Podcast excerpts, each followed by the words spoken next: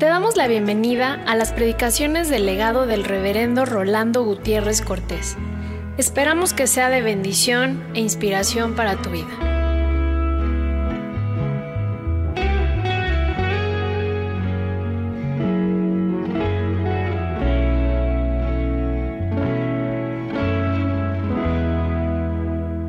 Marcos 6, del 1 al 6, la primera parte del verso 6.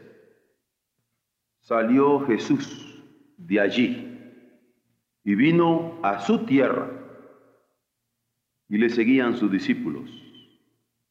Y llegando el día de reposo, comenzó a enseñar en la sinagoga y muchos, oyéndole, se admiraban y decían, ¿de dónde tiene este, estas cosas? ¿Y qué sabiduría es esta que le es dada? Y estos milagros que por sus manos son hechos. ¿No es este el carpintero, hijo de María, hermano de Jacobo, de José, de Judas y de Simón? ¿No están también aquí con nosotros sus hermanas? Y se escandalizaban de él. Mas Jesús les decía, no hay profeta sin honra, sino en su propia tierra y entre sus parientes y en su casa, y no pudo hacer allí ningún milagro, salvo que sanó a unos pocos enfermos, poniendo sobre ellos las manos. Y estaba asombrado de la incredulidad de ellos. Dios nos bendiga en la lectura de su palabra. Tuvo su instituto bíblico Jesús y enseñó a predicar a los suyos a nivel de contraste, les decía que Jesús no había enseñado a predicar a los suyos, diciéndole, póngale un título al sermón, póngale un texto, póngale un exordio, una proposición, una confirmación, un epílogo, una resolución, o vean cómo hacen la introducción y vean cómo hacen la conclusión, vean los ejemplos, vean las ilustraciones. No. El Señor tuvo otra manera de enseñar a predicar y es lo que yo quisiera que en esta hora nosotros aprendiéramos de Jesús. Sin embargo, vamos a ver el segundo elemento condicional que aparece en el Señor para enseñar a predicar.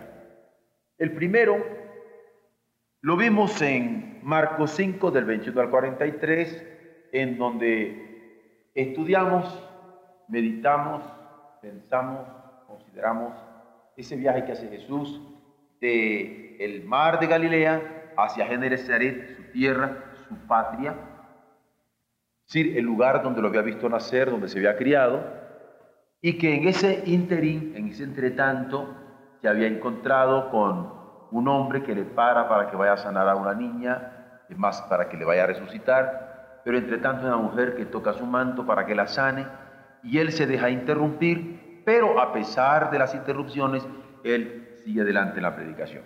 Y allí la lección de fondo fue que no importa cuánto nos vayamos a encontrar en el camino y ser interrumpidos, nosotros como predicadores del Evangelio tenemos que seguir adelante. Podríamos estar enterrando aquí a un ser querido y nosotros predicando el Evangelio. Podríamos estar ante una situación de enfermedad y nosotros predicando el Evangelio. Pero ahora hay una lección que parece que el Señor no deja por afuera para la consideración de sus discípulos y es el rechazo. Y como en broma, como en serio, les diría yo que para el Señor, el que no se gradúa en rechazo, el que no saca su licenciatura en rechazo, su maestría en rechazo y su doctorado en rechazo, no puede seguirle. Allí no pueden hacerse a los acomplejados que digan, no, pues a mí me rechazaron, ahí no le entro. Pues a mí mis padres me obligaron a esto y ya no puedo. El discípulo del Señor es doctor en rechazos. A pesar de los rechazos, tiene que seguir adelante. Y ahora lo vamos a ver. Vean ustedes cómo el Señor, después de que sanó a aquella mujer y de que resucitó a aquella niña, siguió adelante hacia Nazaret, de acuerdo al pasaje que acabamos de darle. Y él pone el ejemplo y comienza a predicar en su propio pueblo. Podríamos decir, comenzó a predicar, pero él no sabía que tanta gente no lo quería. Ah, no. Él sabía que muchos no lo querían, él sabía que muchos lo estaban rechazando, pero a pesar del rechazo, consciente del rechazo, el Señor comienza a predicar y pone el ejemplo a los suyos. Ahora, podría haber sido que lo rechazaran a él, pero no a su mensaje. O al revés, a veces rechazan el mensaje, pero no a uno. Y eso lo vemos a cada rato nosotros en la escuela. Hay personas que a nosotros nos aceptan como compañeros, como maestros, pero no aceptan el mensaje de nuestra creencia. ¿No es cierto? O a veces dicen, no, sí, yo aceptaría el mensaje de los evangelios, el mensaje de la Biblia, pero a ti no te acepto para nada. Bueno, en el caso de Jesús no lo aceptaban ni a él ni a su mensaje. Sin embargo, a pesar de que no lo aceptan ni a él ni a su mensaje, él va a continuar en la predicación. Una cosa importante es que el Señor no vuelve a Nazaret porque estaba suspirando por su tierra. Ay, mis chilitos mexicanos, porque los mexicanos donde quiera suspiramos por Chile. Ay, mi bolito, ay, mi tamalito. No, yo me vuelvo para México. La, la obra necesita tanto de mí en México. Podría decir alguien que esté en los Estados Unidos. Nosotros no queremos a nadie por nostalgia. El Señor no volvió a Nazaret por nostalgia. El Señor va a Nazaret porque va a cumplir la voluntad de su Padre. No hay nostalgia que lo atraiga, va por misión. Es más, cuando llega a Nazaret, se presenta en la sinagoga, donde la palabra era anunciada, y en la sinagoga se levanta y habla. Es más, causa asombro. Todo el mundo se quedaba perplejo ante el tipo de palabras y de mensajes que él daba. Se asombran por su enseñanza, y no solamente por ellas, sino por la obra de su poder. Por la obra de su poder. Todo esto tiene su fuerza. ¿No es cierto que ustedes podrían estarse fijando muchas veces en la manera como yo comienzo a decirles las cosas? ¿Podrían ustedes estar atentos a la forma como estructuro lo que tengo que decirles? A otros les interesaría cómo enseño. A otros lo que hago. Bueno, a Jesús le están viendo todo. Pero muy particularmente se asombran de lo que enseñaba. Y luego de los milagros que ejercía con su poder. Y es entonces cuando comienzan a identificarlo para descalificar. Identificarlo porque dicen, óyeme, pero ¿no es este el artesano? Es decir, el carpintero. ¿No es este el carpintero? ¿Vieron que así dice el verso? Lo identifican para decir, pero si es carpintero, ¿qué tiene que andar haciendo en esto? Como los griegos, porque este pensamiento es de los griegos, zapatero a tus zapatos. Ese es un pensamiento de Platón. Ustedes lo encuentran en la República de Platón. Zapatero a tus zapatos, porque lo que estaba defendiendo era que cada quien debía estar en el ejercicio donde había comenzado. Y si su padre era zapatero, nunca podía dejar de ustedes ser zapatero. Esa es la República, la utopía de la República platónica es eso. Zapatero a tus zapatos. Y esa frase platónica. Bueno, cualquiera hubiera podido decirle a Jesús, tú, carpintero, pues a, a, hacerle a la carpintería que tienes que andar predicando, enseñando. Sin embargo, este carpintero, es más, lo llegan a identificar como, y no es este el hijo de María, es de María. Ahora, eso de decir hijo de María es importantísimo, porque quiere decir que María no era ninguna ignorada. Eso hay que verlo. Ciertamente en un pueblo uno puede conocer el nombre de la persona, pero María aparece como, alguien que no es ignorada. Al llamarlo el hijo de María, es como cuando a mí me han llamado el padre de Gustavo. Es más, algunos hermanos me llegan a decir, ahí viene el señor Lee, total que yo era de Lee, ¿verdad? Así pasa. Eh, aquí no conocen a Jesús por Jesús, lo conocen por el hijo de María, lo cual quiere decir que María era muy conocida. Todo el mundo la conocía. Es más, si ustedes quieren un argumento al respecto, cuando están en el capítulo de Juan, cuando están en la, en la boda de Caná de Galilea, recuerdan cuando a la hora de la fiesta, que se acaba el vino, ¿a quién buscan? Buscan a María. ¿Por qué? Yo no creo que porque andaba metiéndose donde quieran. La conocían por una señora que tenía soluciones rápidas. Tan cierto como que en cuanto le dan el problema, ella va con su hijo y le dice, oye, mi hijo, ¿me ayudas? Y él es el que le tiene que decir, pero mamá, si que yo no puedo hacer nada ahorita, yo no puedo. Pero lo que nos importa es, vean ustedes que María va a tener un tipo de liderazgo que muy pocas veces se destaca. Pero era importante el, el papel que ella tiene. Y no nos equivoquemos. Todo lo que la Biblia diga de María, nosotros lo aceptamos totalmente, porque eso así es. Lo que no queremos es cuentos ni de María ni de Jesús. Ustedes saben que de Jesús también dicen algunos fuentecitos que cuando era niño agarraba tierra, hacía unos pajaritos y entonces los soplaba, ya salían volando. Ah, esto está en unos libros que se llaman Evangelios Apócrifos. Por eso no los tenemos en el canon. Nosotros ni de Jesús, ni de los apóstoles, ni de nadie que no diga la Biblia, no lo queremos aceptar. Pero esto sí. Vean ustedes que aquí hay un liderazgo en donde se reconoce a Jesús como el Hijo de María. Y no solamente eso, parece indicar que él era conocido por un hombre muy responsable, tan cierto como que dicen, y no, este es el, no tiene este sus hermanos, es más, sus hermanos. No es eso lo que voy a discutir en estos momentos. Sin embargo, lo destaco, porque Jesús también era conocido como responsable. Lo digo por este argumento de fondo futurista. ¿Ustedes creen que si Jesús hubiera sido un vago, no se lo hubieran echado en cara? Este era un vago, un vivales, un vividor. Eh, su papá murió y ahí está, la pobre viuda la tiene muerta de hambre. A los hijos nunca ayudó a, criarlos. No, quiere decir que Jesús se había hecho cargo de la familia, que había visto por sus hermanitos, que había visto por su mamá, ¿ah? y era también honorable. Esto me hace pensar a mí que Jesús también era muy bueno para ir a la sinagoga. Tan cierto que cuando llega a la sinagoga nadie lo corre. ¿Ustedes creen que si él hubiera sido ahí un aparecido, todo el mundo no hubiera dicho, bueno, ¿y tú de dónde saliste? No, no, no, no, no. A él lo acepta que la sinagoga, toma la palabra en la sinagoga, habla en la sinagoga, porque era conocido. No solamente eso. Cuando él llega a la sinagoga y comienza a hablar, lo quieren descalificar con estas identificaciones de que el hijo del carpintero, es hijo de María y es hermano de estas gentes. Porque hay un momento en que se sorprenden de las enseñanzas del reino que estaba dando y de los milagros que estaba ejerciendo. Todo esto está en este pasaje que acabamos de leer nosotros, en donde Jesús llega consciente de que Él y su mensaje es rechazado a pesar de todos estos reconocimientos naturales. Porque no podían negarlos. Él es rechazado. Ahora, hay otros elementos en este pasaje que yo quisiera identificar como los elementos de rechazo que se van a dar en el mismo, y en donde el Señor, a pesar de ello, cree que debes predicar. Por ejemplo, hay tantos enfermos que no quieren ver médico. Yo no veo médico. Esto no es nuevo. Jesús andaba con ellos.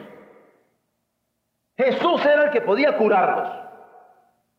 Jesús era el que podía levantarlos de un tullimiento, hacerlos oír, hacerlos ver, pero ellos no querían ver médico. Esto es interesante en los evangelios, porque aquí comienza a darse. Y hay tantos enfermos que no quieren ver médico. ¿Saben por qué? Porque en el fondo, si le examinan a los psicólogos, no quieren deberle nada a nadie. No quieren deberle reconocimiento a Jesús. No quieren deberle adoración a Jesús. No quieren deberle nada. Luego, por otro lado, quisieran los milagros, pero no pagar el precio para tenerlos. Por ejemplo, en el caso de Jesús, tener milagros de parte de él era creer en él. Y ellos querían que Jesús los curara. Pero no querían comprometerse con Él, confesarle a Él, seguirle a Él, ni siquiera creer en Él. Por otro lado, es interesante que no creyendo en su poder natural, porque no reconocían su poder sobrenatural de hacer milagros. Porque la pregunta es esta, óyeme, pero ¿no es este el carpintero? ¿No es este el hijo de María? ¿No es este el hermano de Jacobo y de este, del otro y del otro? Es decir, no podemos aceptar que esto sea natural. Si supiéramos que hubiera ido a algún lugar a prepararse, pues lo aceptaríamos y oiríamos sus enseñanzas, pero no es natural que venga eso. Muy bien, Muy bien, incrédulos. No quieren creer a este Jesús porque no se les hace natural. Pues está sencillo. Pero lo hace, ¿no? ¿Por qué lo está haciendo? Por algo sobrenatural. ¿Por qué no podemos ver lo sobrenatural en Jesús? Es interesante lo que está detrás. Ahora voy a la lección que nosotros estamos buscando. Muchas veces, muchas personas no van a aceptar lo que nosotros somos en nombre de la gracia del Señor o por la gracia del Señor. No van a aceptarlo, ni nos van a aceptar, ni van a aceptar nuestro mensaje. No van a aceptarlo, ni nos van a aceptar, ni van a aceptar nuestro mensaje. Son tres cosas diferentes. Sin embargo, a pesar de eso, nosotros tenemos que actuar en el poder del Señor. No por lo que nosotros somos, sino por lo que Él puede hacer. No por lo que nosotros somos, sino por lo que Él es. Sencillamente, ¿cuáles son las credenciales nuestras? Somos hijos de Dios. Somos enviados de Dios. Somos seguidores de Él. Somos creyentes de su gracia. Somos dependientes de su poder. Nuestra credencial es ser sus siervos. Esas son nuestras credenciales. Y esta es la credencial de Jesús. Y es la que los incrédulos no quieren aceptar. Esa credencial de Jesús. No lo aceptan a Él por natural, pero no quieren aceptar lo sobrenatural de sus credenciales. Que las estaban viendo, oyendo, sintiendo, palpando. Y estaban siendo testigos. Muy bien. Si eso se lo hicieron a Él, a nosotros, ¿qué nos espera? Nadie nos va a aceptar por nuestra linda cara, ni por nuestro extraordinario discurso, ni por nuestra creencia, ni por la pureza de nuestras doctrinas. Y usted diría, bueno, pues si no me aceptan, no me aceptan. La enseñanza de Jesús es que si usted se considera un predicador suyo, un predicador del Evangelio, un predicador del reino, a pesar del rechazo, a sanar, a predicar, a enseñar, en una palabra, a cumplir el ministerio que le ha sido encomendado. Segundo, a como hay tantos enfermos que no quieren ver médicos aunque lo necesiten, desde el tiempo del Nuevo Testamento, hay tantos oidores del Evangelio, oyen el Evangelio, oyen el, mensaje, oyen la voz misma de Jesucristo, pero son indiferentes y fríos. No sé cuántos de ustedes han visto llover y que cae el agua sobre una, sobre una ventana de vidrio. Se repala. ¿Ah? Así es. Se repala por ahí. Aunque ahora hay cosas más. Digo, esos de, de, de ventana de vidrio y de lluvia, tal vez es muy prosaico. Hay ejemplos más modernos. Ustedes conocen las, las cazuelas de teflón. ¿Ah? No se les pega nada. ¿Eh? Hay gente que usa, que oye el Evangelio y es como una cazuela de teflón. No se le pega nada. Hay tantos oidores del Evangelio fríos e indiferentes. Oiga, estar ante el mismo Hijo de Dios, frente a sus milagros y frente a sus portentos, pero no los conmueve nada. No quieren estar vinculados con ese pobre artesano. Ah, tú eres de los cristianos. Tú eres de los vinculados con él. No quieren estar vinculados con ese pobre carpintero de Nazaret. Pero Jesús lo proclama, este mensaje, este evangelio, como el poder de salvación, porque desestructura nuestra individualidad y nuestra identidad y le seguimos porque le amamos. Si no creían en su sabiduría, porque tampoco creían en su sabiduría, dicen, ¿y dónde aprendió esto? ¿Por qué no reconocían su sabiduría divina? Es tan sencillo como eso. Si este hombre, Jesús de Nazaret, por toda la historia que ellos conocían, no podía tener una sabiduría que ellos aceptaran, no traía un diploma de Oxford o de Harvard o del, del o, o, del Instituto Politécnico Nacional, ¿ah? si no lo aceptaban porque no tenía, entonces ¿qué pasaba? Porque no se daban cuenta que la sabiduría era divina, porque no se daban cuenta. Pero hay tantos oidores del Evangelio fríos e indiferentes oyen la palabra y como que está lloviendo, no les conmueve nada.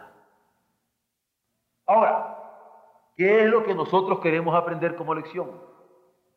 Ciertamente muchos no irán, pero a pesar de que no oigan, nosotros debemos seguir predicando. El ejemplo de Isaías es muy claro. Recuerdo yo canté. Un momento dado Isaías está hablando con el Señor y le dice, bueno, yo voy a ir, pero me va a oír alguien. dice, no, no, no te va a oír nadie, pero tú predicas. Ah, no, ¿para qué me llamas? Yo recuerdo al pobre Isaías poniéndose hasta desnudo para que lo oyeran, haciendo mil piruetas para que lo oyeran. Yo quería que lo predicara. Que no lo oyera, que eso no importaba. Vamos para adelante. Este tipo de discípulos es que quiere el Señor. El que siembra a tiempo y fuera de tiempo. Porque la, semilla puede caer en una tierra buena, o puede caer en pedregales, o puede caer en espinos, o puede caer donde ustedes quieran. Vamos a sembrar. Él es el que va a dar el crecimiento. Lo que importa es hacer la siembra. Vamos al tercero y último punto. No solamente hay enfermos que no quieren ver médico, oidores del Evangelio fríos e indiferentes, sino hay tantos seguidores que no quieren comprometerse. Justamente antes de llegar a este pasaje, nosotros estábamos considerando el de las gentes que lo estaban apretando y los discípulos llegaron a decirle, ves que la multitud te aprieta y tú estás preguntando quién me ha tocado. Alguna vez yo he jugado con esta expresión y le digo que hay mucha gente que aprieta al Señor, pero no lo toca. Como aquella mujer que le tocó el borde del manto y fue sanada. Porque no solamente se conformó con apretarlo, sino tocarle en fe. Pues así hay tantos seguidores que le siguen, pero no quieren comprometerse. Ya cuando es hora de comprometerse, van para atrás. Ah, no, no, ya se puso mala la cosa. Yo, yo lo sigo mientras yo estoy adorando en Oreb, pero cuando ya me toca andar en el campo más agua, diga mejor que aquí corrió y no que aquí quedó. Pasan cosas de estas. Cuando estamos ya en la fábrica, cuando estamos ya en la escuela, cuando estamos en el campo deportivo, entonces ahí ya no se pudo. ¿Por qué? Porque hay tantos seguidores, pero que no quieren comprometerse. Porque el compromiso es serio. Jesús, dice el Evangelio, registra el Evangelio, que se asombró Ahora díganme ustedes que un asombro siempre es asombro, pero un asombro de Jesús. ¿Y de qué, se asombró Jesús? De tanta incredulidad. Porque hay tantos seguidores que no quieren comprometerse. Y el discipulado sortea el peligro de ser despreciado. Ese es nuestro riesgo. Las posibilidades del menosprecio. Por eso si vamos con acomplejamientos, como cuando Moisés dice, Señor, pero es que yo soy hasta tartamudo, ¿y a ti qué? Ahorita yo te arreglo eso. Señor, es que aquí no me va a oír nadie. Recuerdo cuando Jonás, ¿recuerdan el caso de Jonás? Que nadie le iba a oír tampoco, según él, y que se fue para España, ¿verdad? a Nínive, pues. Digo, perdón, a, Tarsis, y era España. Es decir, se va para España, después viene un pez, y para sorpresa de él, no solamente lo oyó Nínive, no solamente se arrepintieron los, los hombres, ustedes recuerdan que hubo ayuno hasta en los animales. Hasta en los animales el ayuno. Lo interesante es que los animales pueden ayunar por Dios y muchas veces nosotros ni a eso llegamos. Digo, al ayuno. No lo queremos entender. Y la ironía valga. ¿Saben por qué? Porque justamente somos seguidores que no queremos compromiso. Ahí está el problema. Ahora, si no quieren comprometerse, Señor, yo no quiero predicar. Nadie se compromete, yo me voy de aquí. Y quienes van siguiendo a Jesús sobre enfermedades, sobre muerte, sobre rechazo, sobre hostilidades, sobre incredulidad, van aprendiendo a punta de ejemplo de parte del Maestro que la palabra se dice, se predica, se proclama. Así, ustedes se encuentran y aun cuando llegan a familiaridades y envidia, esto de familiaridades y envidia es muy serio. Yo recuerdo un hermano, un hermano de, de, seminario, que en una capilla nos decía, miren jóvenes, a los que estábamos preparándonos para pastores, ustedes tengan amistad con todos, familiaridad con nadie. Yo me quedé pensando, ¿qué, juego de palabras era este? Y es que es cierto, a veces la gente quiere andarlo tuteando a uno con una familiaridad extraordinaria. Una familiaridad. Y es peligroso cuando en el matrimonio comienza a haber también cierto tipo de familiaridades, de groserías, de broma en broma, se van perdiendo el respeto. Pasó con Jesús. ¿Y no es este el hijo del carpintero? Pues, ¿qué les importaba a ellos? Y no es este el hijo de María. Pues, ¿qué les importaba a ellos? Y no es este el hermano de, de, fulano y de sultán y de perengano. ¿Y qué les importaba a ellos?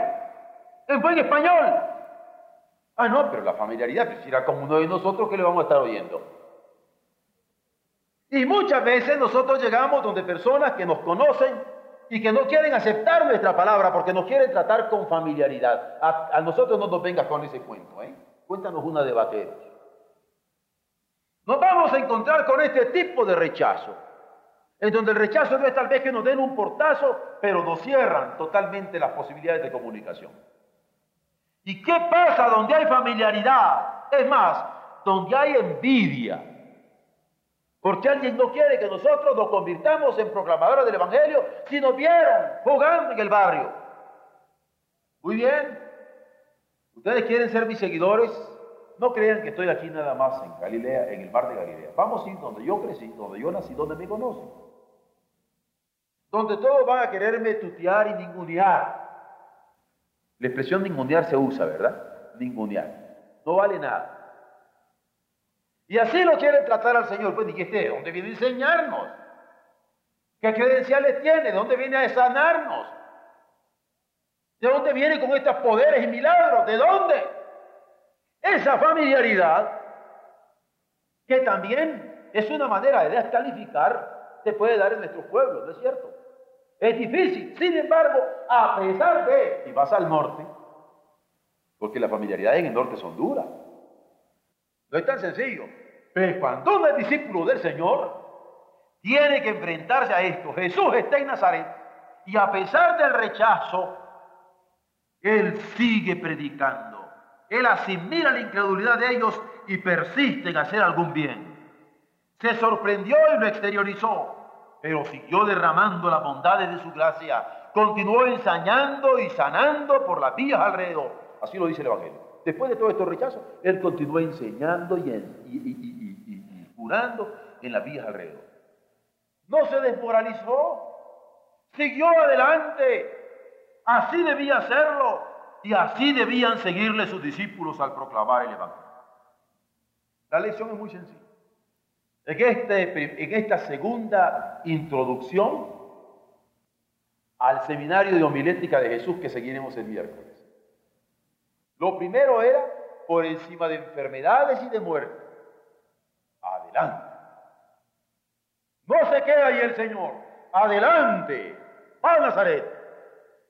Pero ahora en Nazaret, a pesar del rechazo, a predicar. A predicar. Ya ven que esta no es una homilética de que aquí hay una introducción y que aquí hay un cuerpo y que aquí hay una conclusión. No, lo que se necesita son agallas. ¿Eh? ¿Se vale la expresión? Se necesita compromiso. Se necesita ganas de. Se necesita decirle lo que le estaba diciendo hace unos cuantos domingos al Señor. Tú cuenta conmigo, Señor. Tú y yo del mismo equipo, Señor. Tú y yo cumpliendo las labores del reino, Señor. Tú y yo juntos, Señor. Amém.